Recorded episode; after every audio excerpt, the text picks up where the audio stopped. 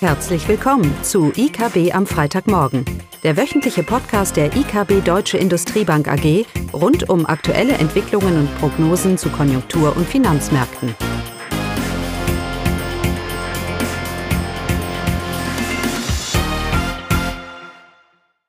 Willkommen zu IKB am Freitagmorgen mit Klaus Bauknecht und Caroline Vogt.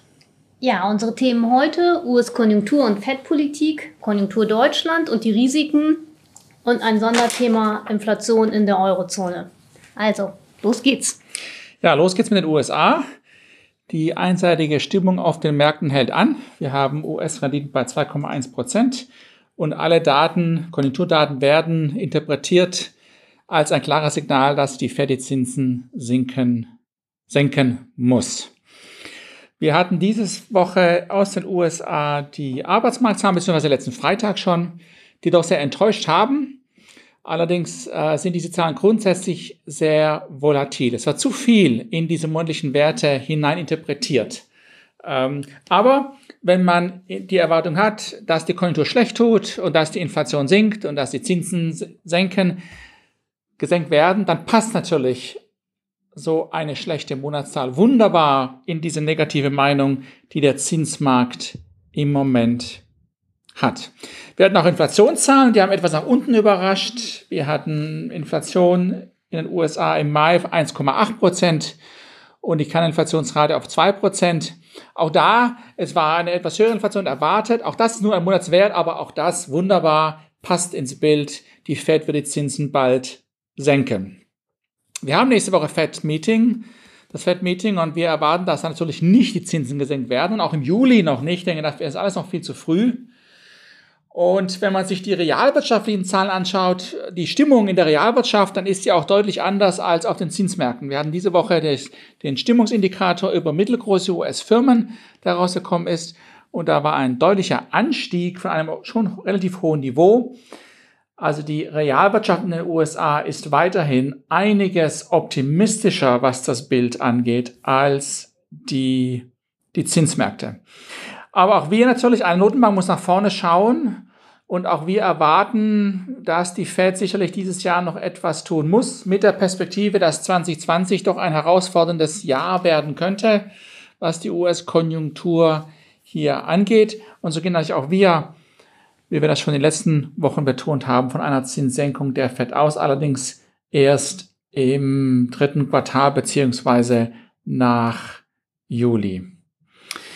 Ja, und diese sinkenden Zinsen, die stützen natürlich auch die Aktienmärkte. Auch die sind relativ guter Dinge, werden gestützt durch eine Fed und durch die Erwartung von doch mehreren Zinssenkungen.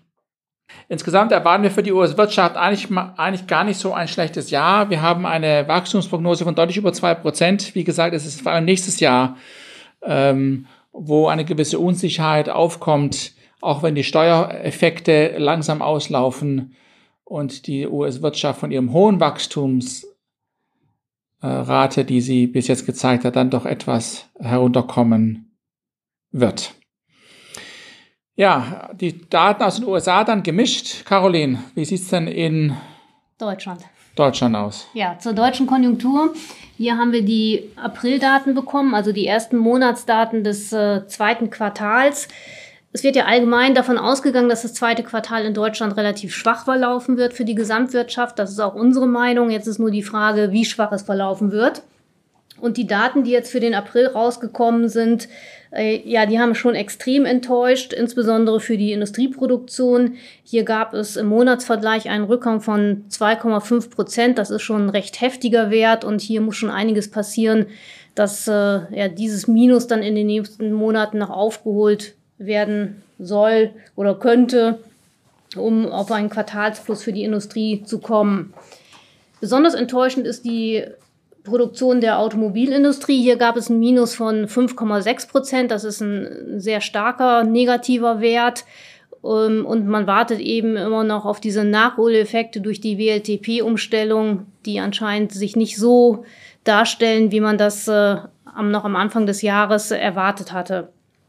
Bei den anderen Branchen muss man aber sagen, Elektro, Chemie und auch Maschinenbau, wichtige Exportbranchen, dass hier die, der Produktionsverlauf äh, relativ stabil verläuft. Und auch die Auftragseingänge deuten ja äh, auf eine Stabilisierung bei der Industrieproduktion hin, aber eben äh, es fehlt, fehlt der Schwung und der Aprilwert ist eben extrem schlecht gewesen. Konsistent dazu ist auch der Verlauf der Exporte. Hier haben wir auch ein, im April einen Rückgang gesehen von minus 3,6 Prozent, auch sehr deutlich. Importe waren auch schwach, aber ähm, das Minus fiel nicht so stark aus wie von den Exporten, so, vom, so dass vom Außenhandel insgesamt für die gesamtwirtschaftliche Entwicklung in diesem Monat ein negativer Wachstumsbeitrag geliefert wurde. Ja, beim Inlandsmarkt ist es so, dass die Bauproduktion weiterhin relativ gut läuft. Das ist überraschend. Da hatte man ja eher mit Minus gerechnet, weil eben witterungsbedingt die ersten Monate sehr stark waren, die letzten Monate. Ähm, aber hier bleibt der Aufwärtstrend erhalten und davon ist auch in den nächsten Monaten auszugehen. Also die Bauproduktion, das Baugewerbe wird weiterhin positive Impulse liefern. Einzelhandel als Indikator für den privaten Verbrauch war im April auch schwach so dass also auch vom Inlandsmarkt nicht so die, die Impulse gekommen sind. Zu hoffen ist, dass der Dienstleistungssektor hier dann noch einen positiven Beitrag geliefert hat. Also insgesamt April wirklich ähm, schwache Zahlen, die hier geliefert wurden. Ähm, und das deutet darauf hin und unterstützt ja auch unsere These, dass das zweite Quartal in Deutschland schwach verlaufen sollte. Aber wie Klaus eben auch bei den USA gesagt hat, Monatswerte sollte man nicht überbewerten. Insbesondere der April war jetzt ferienbedingt möglicherweise schwach, dass hier Produktion gedrosselt wurde, weil eben die gesamten Osterferien in diesem Monat fielen. Bei unserer äh, BIP-Prognose bleiben wir bei einem BIP-Wachstum fürs gesamte Jahr von unter 1%, gehen dabei aber davon aus, dass dann das zweite Halbjahr auch besser verlaufen sollte. Naja, Caroline, unter 1%, was heißt das? 0 oder, oder 0,9? Das kann ja, ist eine breite Spanne. So also wir erwarten, wir erwarten in den Prognosen, äh, erwarten wir sehr wohl ein schwaches zweites Quartal. Das war immer Teil der, der Prognose. Ja. Ich denke, das ist der erste, Punkt. Äh, der zweite Punkt, den ich noch machen möchte, ist, wenn man sich mal das Produktionsniveau anschaut im Moment. Caroline hat viel davon gesprochen, wie jetzt alles eingebrochen ist. Ähm, dann sehen wir, dass, dass das Produktionsniveau im verarbeitenden Gewerbe im Moment wieder da ist, wo es Anfang 2017 war. Das kann man jetzt positiv oder negativ sehen. Man kann positiv sehen, dass man eigentlich so schlecht gar nicht dasteht. Äh, auf der anderen Seite haben wir den gesamten Boom, den wir in 2017 gesehen haben, das ist alles verloren gegangen. Und wir hoffen eben, dass das globale Bild, die globale Industrieproduktion sich weiter stabilisiert und dann auch mit einem gewissen Verzug die deutsche Industrieproduktion stabilisiert. Das heißt, der Rücklauf, den wir im Moment sehen, Caroline, es ist nicht überraschend. Das haben wir auch erwartet, mhm. aber es muss sich jetzt doch in den nächsten Monaten eine gewisse Stabilisierung aus der globalen Konjunktur heraus zeigen. Und grundsätzlich haben die Volkswirte die Erwartung, dass dieses Jahr schwierig ist und nächstes Jahr ist es wieder besser. Es ist, ähm ich frage mich, ob das nicht andersrum vielleicht der Fall ist, weil wir ja die ganzen Brexit-Risiken eigentlich eher in 2020 sehen werden. Und das ist ein Thema, ich bin ein bisschen verwundert. Wann immer Trump hustet und etwas twittert, dann bewegen sich die Märkte, aber das Thema Brexit und die realwirtschaftlichen Risiken, die sich daraus für Deutschland ergeben, die werden fast ja, kaum noch beachtet. So nach dem Motto, no news is good news, ja, no news is bad news. Ähm, weil unsere Analysen zeigen, dass wenn Großbritannien einen harten Brexit erfährt, und darauf deutet alles hin, dann wird das die deutsche Wirtschaft durchaus in Mitleidenschaft ziehen. Einiges mehr, als man es vielleicht über den Handelsströme alleine, Sprichwort Exportmärkte, hier erwarten würde. Und wir gehen auf einen harten Brexit hin, weil wir ja in keinen der entscheidenden Punkte, sei es die Grenze zu Nordirland zum Beispiel, in irgendeiner Art und Weise weiter sind als vor zwei Jahren. Theresa May hat am Parlament vorbei etwas verhandelt, was überhaupt keine Zustimmung findet. Und auch wenn Boris Johnson jetzt hier etwas mildere Töne an, an wie sagt man da, anspuckt, anspricht, anspricht äh, dann ändert es nichts daran, dass man in den grundsätzlichen Themen eigentlich die letzten zwei Jahre nicht viel weiter gekommen ist. Und es macht uns Sorge, dass wir doch vor einer wirtschaftlichen Zerrüttelung in den Beziehungen, in den wirtschaftlichen Beziehungen stehen. Und das wird einen deutlich negative, negativen Einfluss auf die deutsche Wirtschaft haben. Das Dilemma ist ja, dass man eigentlich den Briten eine Rezession wünscht, gewünscht hätte, schon letztes Jahr. Und diese britische Wirtschaft gegen jeglichen, jeglichen Erwartungen viel besser getan hat. Ich meine, das muss man, muss man sich mal vor Augen halten. Beim Brexit-Referendum im Juni 2016 war die Arbeitslosenquote in Großbritannien 4,9 Prozent. Und sie ist jetzt nach zwei Jahren auf 3,9 Prozent gesunken. Als ob es keinen Brexit gäbe.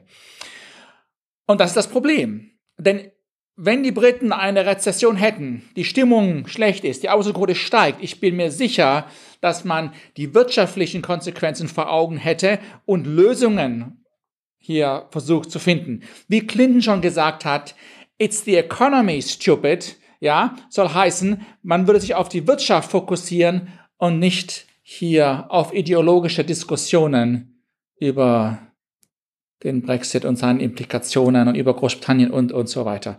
Und jetzt dreht sich aber die britische Wirtschaft. Man sieht es, wir sehen es in den Zahlen, Caroline. Mhm. Und wir es auch in den Stimmungsindikatoren. Jetzt dreht sich. Die Frage ist halt nur, ob das noch reicht. die Briten hier, das Risiko, das sich aus dem Brexit für Großbritannien ergibt, dass man das den Briten näher bringt durch eine abkühlende Wirtschaft, dass sie wieder etwas Perspektive bekommen zur Realität und zu den realen Risiken, die sich hier für die Wirtschaft ergeben. Und dementsprechend dann eben auch für die deutsche Wirtschaft. Und darum bleiben wir bei unserer Einschätzung, dass das britische Pfund weiterhin schwach sein wird und auch die britische Wirtschaft in Mitleidenschaft gezogen wird. Je früher das passiert, desto weniger schlimm, davon bin ich überzeugt, wird oder desto unkoordinierter wird dieser Brexit und das wird den deutschen Wachstum dann etwas, etwas stützen. Aber was ist der Punkt, den wir machen wollen? Der Punkt ist, dass das Brexit-Risiko auf den Finanzmärkten sowieso, aber auch in den Prognosen der meisten Leute irgendwie beiseite geschoben ist. Und dass vielleicht 2020 das Prognosejahr mit höheren Risiken darstellt, als was es aktuell für 2019 der Fall ist. Also es bleibt ein schwieriges Bild für die deutsche Wirtschaft, ähm, nicht nur aktuell, und auch wenn diese, diese konjunkturelle Erholung jetzt etwas kommt, durch die globale Industrieproduktion, ähm, sondern eben auch für 2020 infolge des Brexits, diesem realen aufbauenden Risiko, das da, das sich da entwickelt oder schon länger entwickelt hat und im Moment eher in den Twitter, dem Twittern von Trump untergeht. Jetzt haben wir noch ein Sonderthema, ne? Mache ich jetzt weiter? Genau, oder? ja, weiter. okay. Mhm. Oh, gut. Ich wollte noch mal ganz kurz auf, auf die Inflation in der Eurozone äh, eingehen. Wir haben eine Inflationsrate im Mai gehabt von 1, oder, oder haben eine Inflationsrate von 1,2 Prozent. Deutschland liegt bei 1,4 Prozent.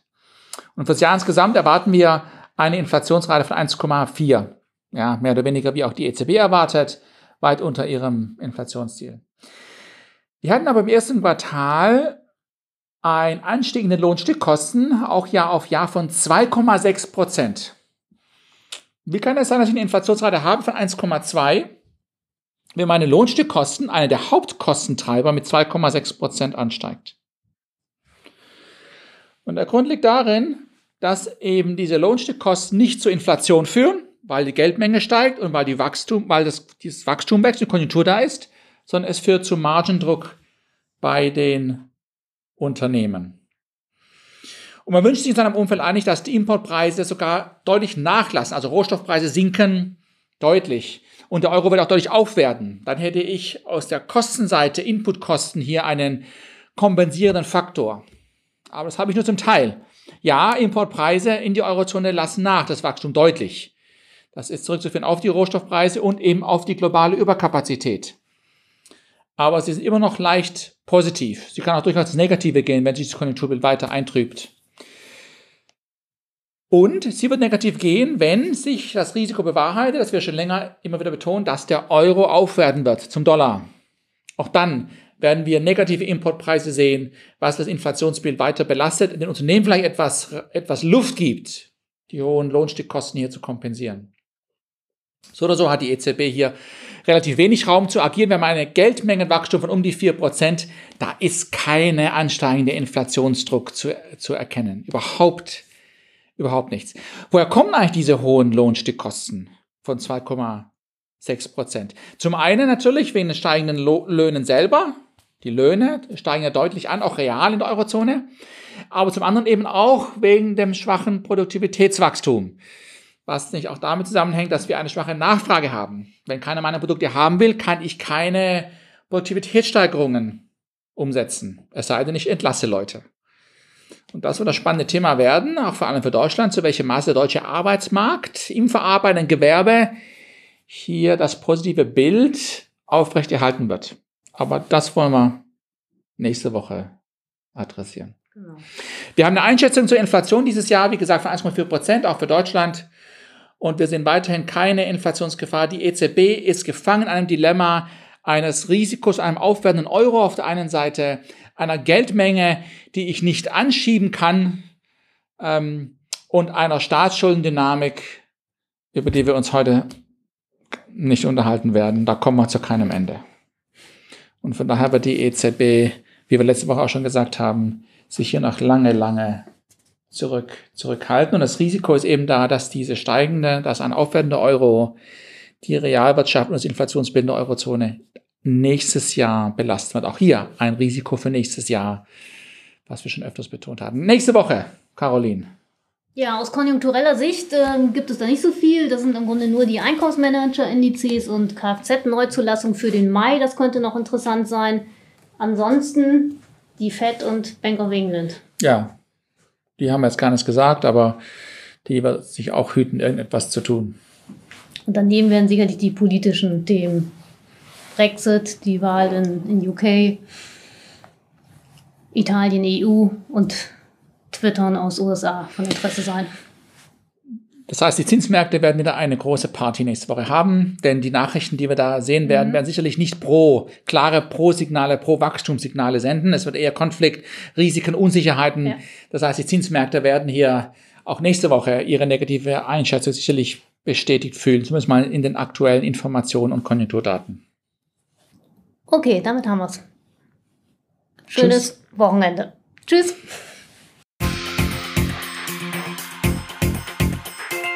Das war das wöchentliche IKB am Freitagmorgen. Sie wollen immer über neue Ausgaben informiert bleiben? Dann direkt den Podcast abonnieren. Oder besuchen Sie uns unter www.ikb-blog.de slash podcast.